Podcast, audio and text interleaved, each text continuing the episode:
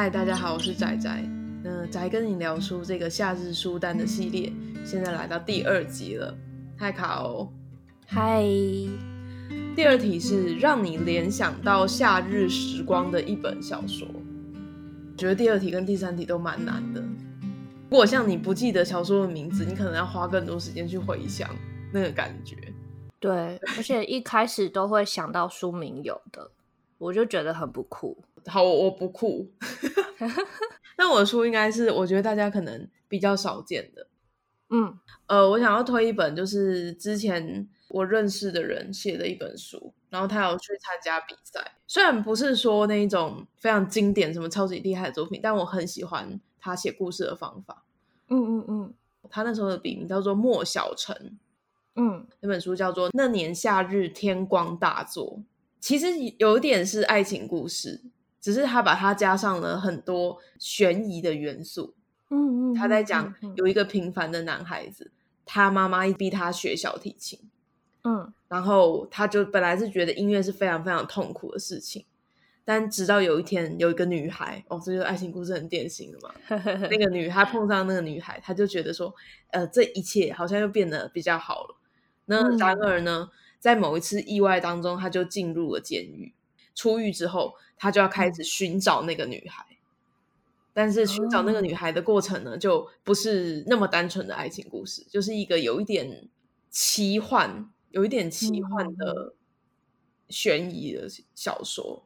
嗯，哦，所以还有奇幻的成分在里面，就是有一些是现实生活中应该不可能发生 的事情。对，然后我很喜欢这个的原因，是因为我觉得它是一个很有画面感的故事。就是他在叙述他拉小提琴，因为他一开始是不太快乐的拉嘛，然后后来就是琴声变成他某一种慰藉，嗯、还有在讲一些，例如说帮派啊什么之间的事，你就是感觉可以看到跟听到那个画面，我觉得就是这是这本书有趣的地方，嗯，气氛营造的很好的感觉，对，因为我想说怎么讲都是跟夏有关，那我就推一本大家可能比较少听到的书，真的，哎、欸，这是个好好策略。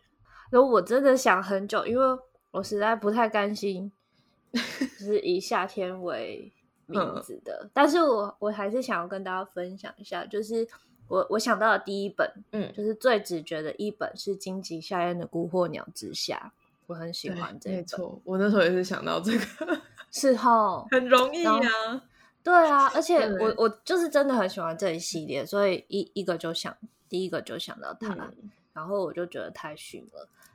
第二本大家应该也很熟，就是《夏天烟火的尸体》乙一的书啊。对，嗯，嗯，我记得那个时候是在蛮小的时候，因为我去查它的出版年月是我大学的时候，所以我在想说，是不是我更小的时候有看到那种其他版本的出版之类的？哦，有可能。对，然后高中的时候吧，看到这本书就有点，那也是一个冲击吧。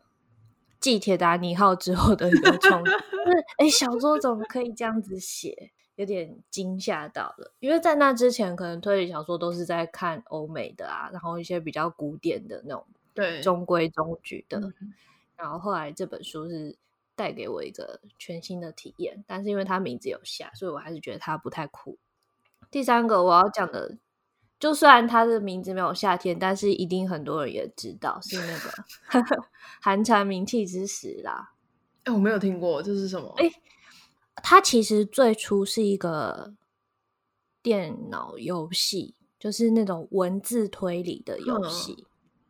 嗯、然后之后大红是因为它改编成动画。哎，我没有听过哎，这个厉害了。我觉得你会喜欢哦，你可以去找。然后呃，之前 Netflix 上面有，嗯，因为它也是十几、十五年前的作品了。然后画风经常会崩坏，可是我觉得，我觉得你会喜欢。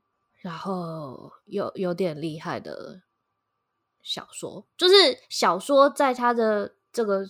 系列作品里面算是可能是最边缘的一个，但是我想要推荐这个故事给夏天这个主题。你刚刚讲为什么觉得是夏天？因为寒蝉吗？它的背景就是一个夏天的小村子，嗯，然后它的故事都是发生在这短短的几个月当中。哦、他的故事线就是出现在这里。对对对对对。哦，好像还蛮不错的。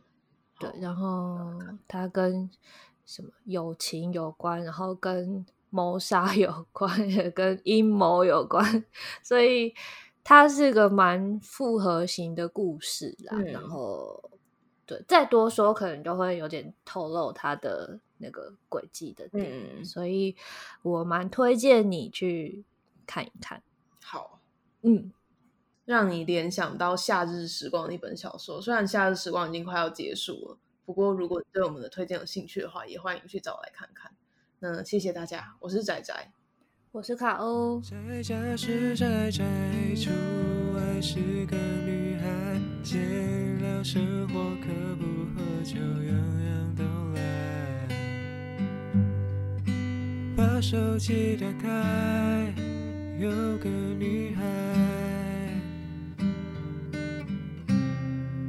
宅宅女孩，宅宅女孩，